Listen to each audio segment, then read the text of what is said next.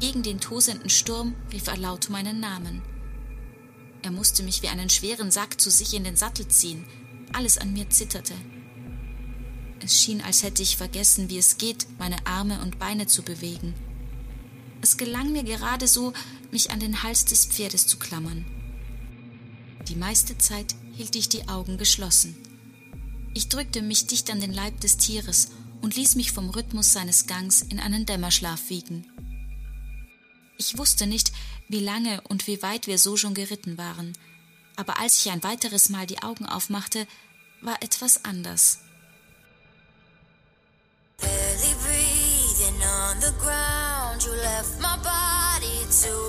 Stell dir eine Welt vor, in der die Gesetze deiner Vorfahren nicht mehr gelten, in denen es keine Grenzen mehr gibt, keine Regeln. Eine Welt, in der Schriftrollen zu Zunder werden, Städte zu Steinbrüchen und Bürgerinnen und Bürger zu Flüchtlingen. Eine Welt, in der das Recht der Stärke zählt und in einer Zeit, in der die Legenden großer Helden entstehen. Willkommen in der Welt von Cornicula und Abetonia.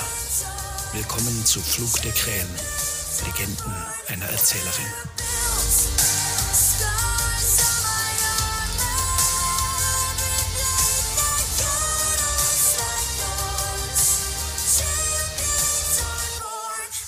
Wildnis im Noricum.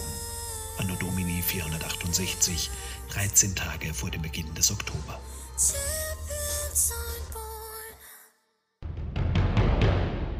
Weile starrte ich verständnislos auf den Boden unter mir. Durch dichte Flocken hindurch erkannte ich die fingerdicke Schicht Schnee, die sich über die Krume und die bräunlichen Halme gelegt hatte. Ich wollte mich etwas aufrichten, aber meine Finger griffen nicht nach der Mähne. Dort, wo ich das nasse Fell unter meiner Hand fühlen sollte, spürte ich nur einen fernen Schmerz. Angst stieg in mir auf. Ich versuchte, mich bemerkbar zu machen, etwas zu sagen, um Hilfe zu rufen, aber ich verschluckte mich und begann unkontrolliert zu husten. In meiner Brust brannte es. Durch mein Keuchen hindurch hörte ich mehr, als ich es spürte, wie Lucius mir mehrmals auf den Rücken klopfte. Ich rang nach Atem. Mit einem Mal hatte ich einen Gedanken im Kopf. Jetzt muss ich sterben. Nie zuvor war mir derartiges in den Sinn gekommen, aber jetzt hörte ich wieder und wieder diese Stimme in mir. Jetzt muss ich sterben.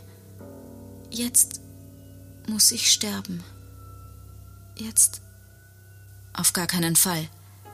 Cornicula fasste mich am Kinn und hob meinen Kopf. Nicht so lange wir alle zusammen sind, hörst du? Erschrocken sah ich sie an. Ich hatte nicht bemerkt, dass ich laut gesprochen hatte. So ein kleiner Schneeschauer im Oktober. Sie beugte sich weit von ihrem Esel und schaute mich eindringlich an. Ich bitte dich, das ist doch gleich wieder vorbei. Sie griff nach meiner rechten Hand und begann sie kräftig zu reiben. Nach einiger Zeit fühlte ich ein heißes Prickeln in meinen Fingerspitzen. Ich richtete mich etwas auf. Unablässig fuhr Cornicula fort, auf mich einzureden. Ihre Stimme wurde lauter, übertönte jetzt deutlich das Tosen des Sturmes.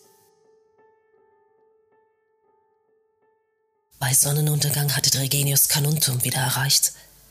Er war den ganzen Tag auf kleinen Pfaden durch die Wälder entlang des Flusses geritten. Er wäre zwar deutlich schneller vorangekommen, hätte er die Handelsstraße etwas weiter landeinwärts genommen, aber er wollte vermeiden, gesehen zu werden. So war es ihm auch gar nicht unrecht, dass es bereits begann, dunkel zu werden. Am Waldrand auf dem mittleren der drei Hügel vor den Stadttoren stieg er vom Pferd.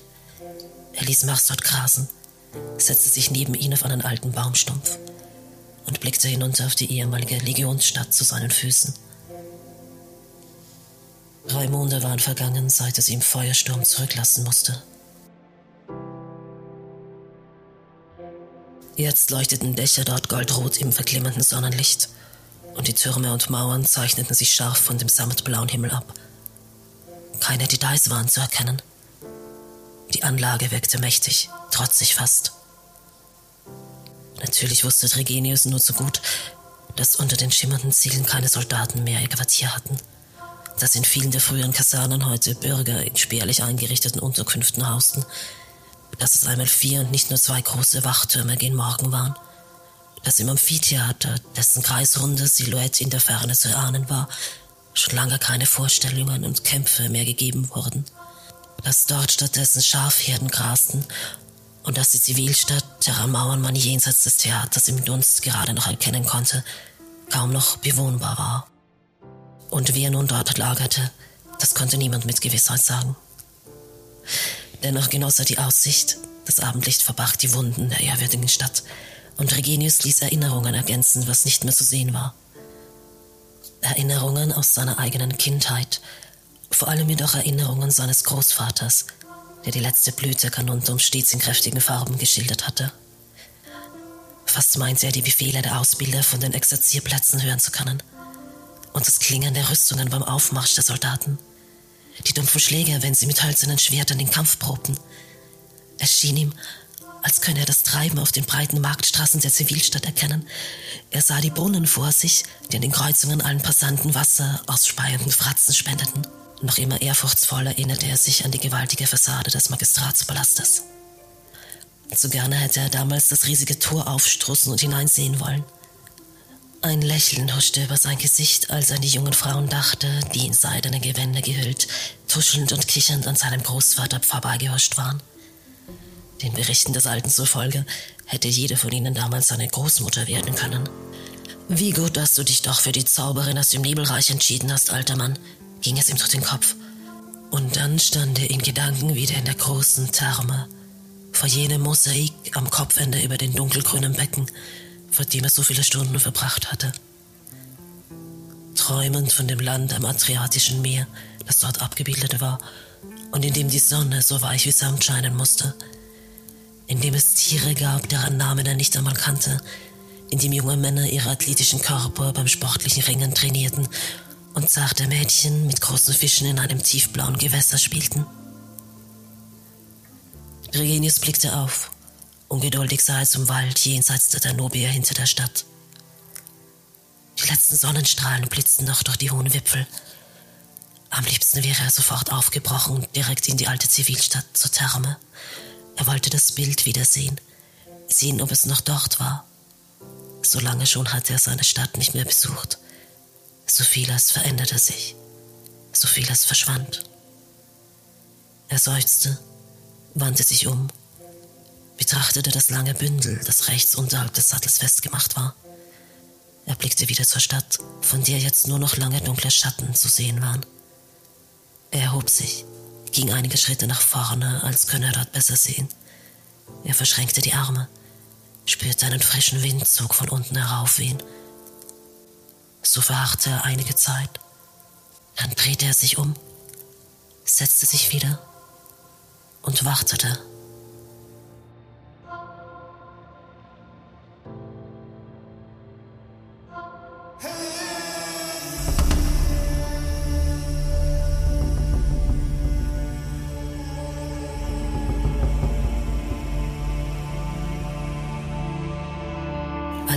Das erste Tor erreichte, war es bereits dunkel. Wolkenschleier hatten sich vor die Mondsichel geschoben und in der Stadt sah er nur noch einige wenige Lichter flackern. Er stieg ab und führte Mars die Stadtmauer entlang. Unbemerkt erreichten sie den Fuß des Tempelbergs. Dort machte Dregenius seinen Hengst bei einem jungen Eichenhain fest. Er strich ihm über den Hals. Er schnürte das Bündel vom Sattel los und begann alleine den Aufstieg. Er ging ohne Eile, achtete auf seine Schritte, um Geräusche zu vermeiden, während er aufmerksam den Stimmen des Waldes lauschte. Schließlich erreichte er das höchste Plateau. Einige Augenblicke beobachtete er das Gelände noch aus dem Schutz des Waldes. Sein Blick glitt über die verlassenen Tempelruinen. Das helle Gestein glänzte matt im schwachen Mondlicht. Er trat auf die Lichtung hinaus. Jupiter, Sonnengott, mit gedämpfter Stimme sprach er die Worte und nickte kurz. Es klang halb wie ein Gruß, halb als würde er nach dem Weg fragen. Trigenius verharrte einige Schritte vor den beiden noch stehenden Säulen des Tempels. Sein Blick glitt den Marmor entlang, der im Mondlicht matt glänzte. Eine Windböe versetzte den Wald um ihn herum in Bewegung. Er hörte Flügelschlag über sich Knapp über seinem Kopf rauschten die mächtigen Schwingern vorbei. Zweimal stieß der Kauz seinen unheimlichen Ruf aus, dann war er schon wieder im Zwielicht verschwunden. Er atmete tief ein. Seine Augen ließen den Tempel keinen Moment aus den Augen. Die Zeit schien stillzustehen. Der Wald schwieg. Er widerstand dem Drang, sich umzusehen, vorwärts zu gehen oder zurück. Regungslos stand er und wartete. Endlich löste sich ein Schatten aus der Dunkelheit hinter den Säulen. Die Gestalt trug einen hellen Umhang, die Kapuze tief ins Gesicht gezogen. Sie war zierlich. Fast verschwand die Person in ihrer Gewandung. Langsam hob sie einen Arm. In ihrer Handfläche funkelte kurz etwas auf. Ein Schmuckstück reflektierte das spärliche Mondlicht. Regenius streckte sich und begann auf die Gestalt zuzugehen. Er breitete die Arme aus.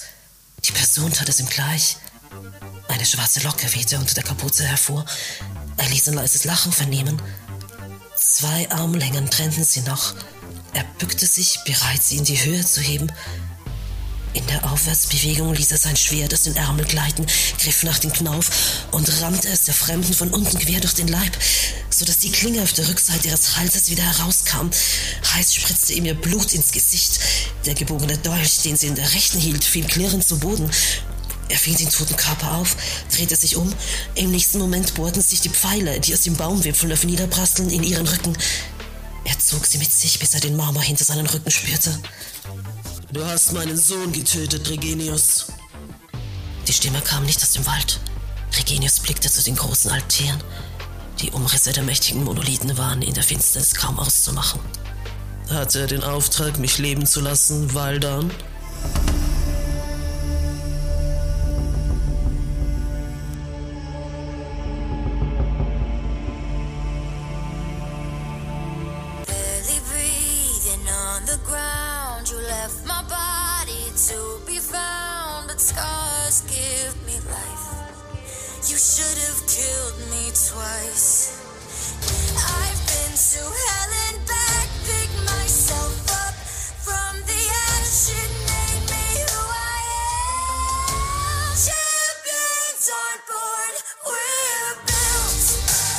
Krähen, Legenden einer Erzählerin.